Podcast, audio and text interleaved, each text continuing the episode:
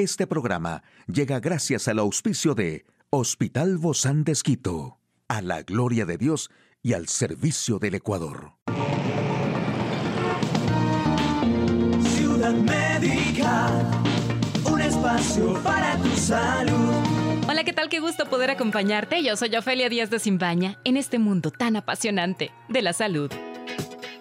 Hoy queremos compartir una breve guía para comer de manera saludable durante el envejecimiento. Los jóvenes debemos saber que algún día seremos viejos y es un proceso vital por el que tarde o temprano todos vamos a pasar. En esa etapa de la vida la salud más que nunca toma gran relevancia y empieza a considerarse el centro de los intereses y también de las preocupaciones. Así que hoy te comparto algunas recomendaciones para comer mejor. Recuerda que una gran parte de la población de la tercera edad presenta problemas para ingerir alimentos.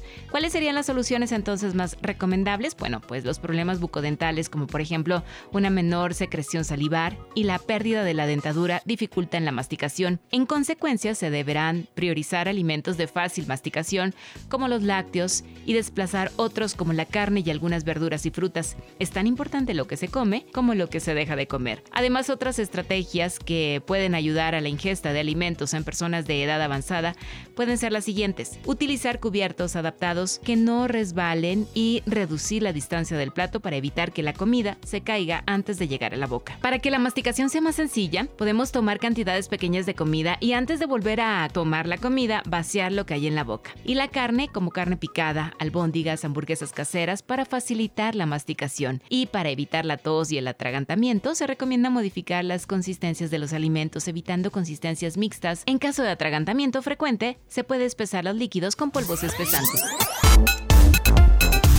El detalle de la información más actual en el campo de la salud. Cáncer de mama metastásico. Estudios de fase 3 confirman que una droga prolonga la vida de las pacientes. Las vacunas contra el COVID no generan alteraciones en la menstruación. ¿Por qué el riesgo cardiovascular se debe considerar en el manejo de la enfermedad de la diabetes? En un momento lo sabremos. Los exitosos resultados de un nuevo análisis de sobrevida global y calidad de vida con la droga ribociclib en combinación con una terapia endocrina para pacientes con un tipo frecuente de cáncer de mama fue presentado en el Congreso Anual de la Sociedad Americana de Oncología Clínica. El tratamiento está dirigido a aquellas pacientes con un cáncer de mama frecuente que responde al tratamiento hormonal y que no presenta alterado el gen HER2 en estadio metastásico. Por otro lado, también fueron presentados los resultados de un estudio que utilizó un método para estimar la efectividad comparativa de los tratamientos, conocido como comparación indirecta, que evaluó calidad de vida con ribociclib comparado con otro inhibidor de CDK4 sobre 6 en combinación con hormonoterapia en pacientes posmenopáusicas con cáncer de mama avanzado. Los resultados de este estudio fueron favorables por ribociclib en síntomas relacionados a calidad de vida, tales como diarrea, pérdida de apetito y fatiga. Y bueno, la Agencia Europea de Medicamentos, EMA, tras una reunión de su comité para la evaluación de riesgos en farmacovigilancia, no encontró relación entre la aplicación de las vacunas ARNM contra el COVID-19 de Pfizer, BioNTech y Moderna y las alteraciones en el ciclo menstrual femenino. La ausencia de menstruación o la amenorrea puede definirse como la ausencia de sangrado durante un periodo de más de 90 días. Los periodos abundantes pueden definirse como un sangrado caracterizado por un aumento de volumen o duración que interfiere con la calidad de vida física, social, emocional de la persona según explicó la EMA a través de un comunicado. Esto tiene implicaciones para las mujeres que intentan concebir o que luchan contra la infertilidad, dijo Shannon M. Major, investigadora y asociada de datos de Olivia Health, una empresa de tecnología de salud para mujeres y familias en Boston. Bueno, la diabetes afecta a más de uno de cada diez argentinos y se calcula a nivel mundial que más del 90% de los casos son de diabetes tipo 2, que asocian con sobrepeso, obesidad, edad avanzada y antecedentes familiares. Esta es una enfermedad crónica, silenciosa, que puede pasar años inadvertida. La Sociedad Argentina de Cardiología, la Sociedad Argentina de Diabetes y la Sociedad Argentina de Hipertensión Arterial, la Sociedad Argentina de Lípidos, la Federación Argentina de Cardiología y la Sociedad Argentina de Nefrología presentaron un documento elaborado en conjunto donde destacan la necesidad del manejo del riesgo cardiovascular asociado a las personas con diabetes tipo 2 tras analizar diferentes trabajos que evalúan la prevalencia de complicaciones y metas metabólicas con datos coherentes de Argentina.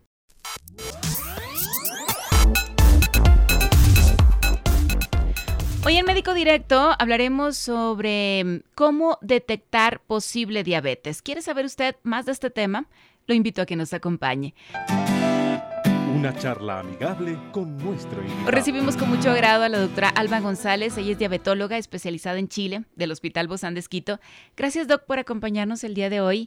Bienvenida a esta jornada donde hablamos de cómo detectar posible diabetes porque nos hemos encontrado eh, conversando con diferentes médicos, diferentes especialidades, que después del COVID y sobre todo en este tiempo donde se supone que pues ya la gente está conoce más del tema, no solamente ustedes como médicos, sino también nosotros como pacientes, pues se han dado estos casos donde están despertando enfermedades que tal vez el paciente nunca se imaginó que podía tener. Y hablamos de la diabetes, hablamos de la hipertensión y algunas otras enfermedades. ¿Qué se sabe al respecto, Doc, y en su experiencia, qué es lo que está detectando? Efectivamente, eh, han, han, aparecido eh, personas con diabetes con un debut leve en realidad con asintomáticas, pero que uno ya le empieza a, cambiar el, el, esquema de cómo percibir a quién le pido exámenes. Entonces, lo que yo podría decir es que debemos agruparles a las personas eh, no solo por el antecedente pasado, mi familia tuvo algún antecedente de hipertensión, de diabetes, yo tengo que hacerme un chequeo sino también aquellas personas que lastimosamente tuvieron esta enfermedad que fue la pandemia, que todavía la seguimos teniendo, que es el COVID. Como en algún momento yo les había explicado, la afinidad que tiene el virus sobre las células pancreáticas hace una predisposición a que se destruyan estas células secretoras de insulina y que nos lleve a prediabetes y si obviamente como es tan asintomático, no lo sé hasta que no me haga un examen, predisponga a diabetes. Entonces un grupo ahora nuevo de personas a las que tenemos que hacerles un seguimiento. Y el seguimiento realmente solo es una glicemia en ayunas. Hay otro grupo de personas en los que está debutando la enfermedad como tal por la obesidad que desencadenó el estar en este confinamiento. Aumentó la obesidad no solo en las personas adultas, sino también en los adolescentes y en los niños. Wow. Y lastimosamente la obesidad es intolerancia a la, glucosa, es resistencia a la insulina, predisposición a diabetes tipo 2. Entonces ahora la obesidad también hizo un alto en las personas post-COVID. Ahora, esta diabetes tipo 2, Doc, recuérdenos a qué nos referimos cuando hablamos de la diabetes tipo 2, porque la diabetes tipo 1 creo que es esta que es congénita, ¿verdad? La diabetes tipo 2 es justamente relacionada a lo que estoy diciendo, algún factor que poco a poco me sigue disminuyendo la secreción de insulina. Eso sería la resistencia de la, de la insulina a trabajar. Es decir, todos podemos tener diabetes tipo 2 en algún momento de nuestra vida. Factores desencadenantes, la herencia, la obesidad, esto que estamos hablando de COVID, o a partir de los 60, todos tenemos ese mismo riesgo de tener diabetes tipo 2 porque nuestras células están ya agotadas, digamos, han pasado 60 años de nuestra vida, entonces empiezan a secretar menos insulina. Entonces, esa es la diabetes tipo 2. La pandemia, diría yo ahora, porque la mayoría de personas estamos con este riesgo a padecerla por los factores externos que nos atacan. Ahora que conocemos un poco más cuáles son estos factores y hemos hablado mucho de los factores que desencadenan una diabetes, con todo esto que acabamos de hablar y sobre todo con pues la, presencia del COVID, aún, aún lo vivimos, eh, ¿cuáles serían las formas de poder prevenir y no llegar a esta diabetes? ¿Se puede prevenir aún en este tiempo, Doc? Sí, eh, prácticamente yo creo que estamos obligados a hacernos un chequeo preventivo. Todas las personas debemos hacernos un chequeo preventivo en el sentido de que no es un examen caro. Hacerse una glicemia en ayunas estará alrededor de unos 3 o 5 dólares máximo una glicemia en ayunas, que alguien me chequee, ver cómo está mi peso, cuál es mi actividad, si soy sedentaria, empezar a caminar todos los días. Es decir, cada uno de nosotros podríamos prevenir, desencadenar una diabetes tipo 2.